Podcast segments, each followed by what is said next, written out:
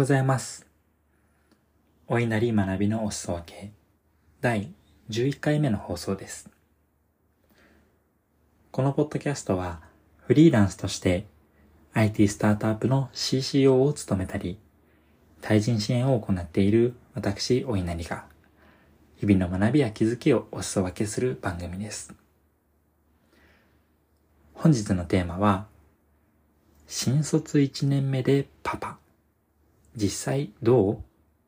というお話をさせていただきます。実は私、お稲荷は、授かり婚をしておりまして、22歳、ストレートで大学を出て、新卒1年目で結婚をし、そして23歳になったタイミングでパパになっています。今は26歳なので、もう娘も3歳になっています。3年が過ぎたからこそ振り返ってみようかなと思いまして、この収録をしております。結論ですね。めちゃくちゃしんどかった。けど、その分大きく成長できた。そんな風なことを思っています。新卒1年目ですから、高いプレッシャー、そして自分への期待を抱えて入社をしました。私の場合はベンチャー企業に入社していたので、なおさらその傾向は強かったのかなと思っていますが、それだけでも潰れそうなぐらいきつい思いをしていました。そんなさなかで妊娠が発覚をして、上司だったり周りの人には、パパになるんだから頑張らなきゃな、というお声かけをいただいたこともありました。言う側の気持ちはなんとなく理解はするんですけれども、そうじゃないだろうと。ただでさえ苦しかったのに、さらに追い打ちをかけるようなプレッシャーをかけられていたので、すごく苦しかったですし、もっと共感してほしかった。そんなことを思いました。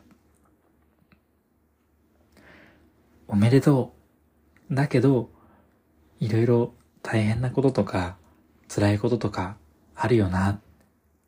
大丈夫？なんかあったらいつでも相談してね。そんなお声かけが欲しかった。です。とはいえですね、あの、無事に娘が生まれまして、まあ本当に生まれてみると可愛いものでして、幸せも感じていました。最初の一年目は、もう責任感、そしてアドレナリンで、なんとか乗り越えられることができました。しかしですね、2年目からいろんな歪みが生まれてきました。平日は変わらず仕事に打ち込んでいましたが、家に帰ってから、あるいは休日もずっと子育てが待っているわけですね。なかなかリフレッシュをすることができなくて、頑張っている状態が続きすぎて、メンタルを崩してしまう。そんなことがありました。そしてこれは2年目だけじゃなくて、3年目も同じ時期に繰り返してしまっているんですね。なので、決して幸せいっぱいですとだけは言えないぐらい同じぐらいの苦しみを味わっていました。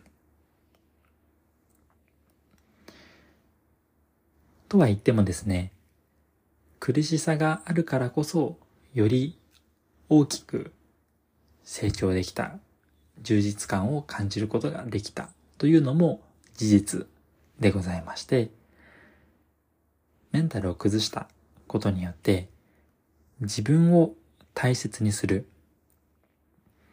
自分を大切にできないと家族はじめとして誰も大切にできない。幸せにできない。そんなことを学びました。当然それ以外にもいいことはありまして、新卒1年目から結婚して、ベンチャーで働く、それを両立することができて、娘もすくすくと成長していく。そんなことは当然自信にもなりました。また、もともとオンオフの切り替えをするのは苦手なタイプだったので、休日とかに、えー、強制的に仕事ができない状況になる。オンオフの切り替えができるようになった。そんなことは中長期で見てもすごくいいことだったんじゃないかなと思ったりもします。そして何より娘は2歳、3歳。年齢を重ねるにつれて喋れることも多くなりますし、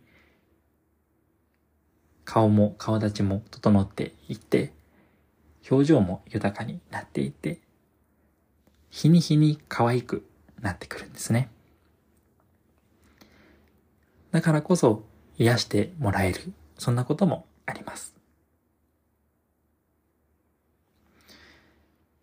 いろんな壁を乗り越えて、そしてまたこれからもきっと別の壁が現れるんだろうなと思ってはおりますが、私はこの選択を正解にしていきたい。そう強く思っています。自分で乗り越えた。もちろんそれだけではありません。支えてくれる家族がいてこそ今の自分がいると思っています。心の底からありがとう。そんな風に伝えていきたいなと思っていますし、そんな彼女らにかっこいいと思ってもらえるような旦那、そしてパパであり続けたい。そんな風なことを思っています。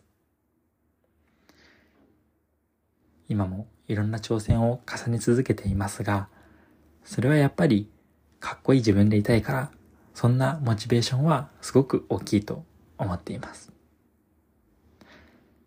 なので、総じてみても感謝ですね。これからも自分のために、そして家族のためにも頑張り続けたいなと思っています。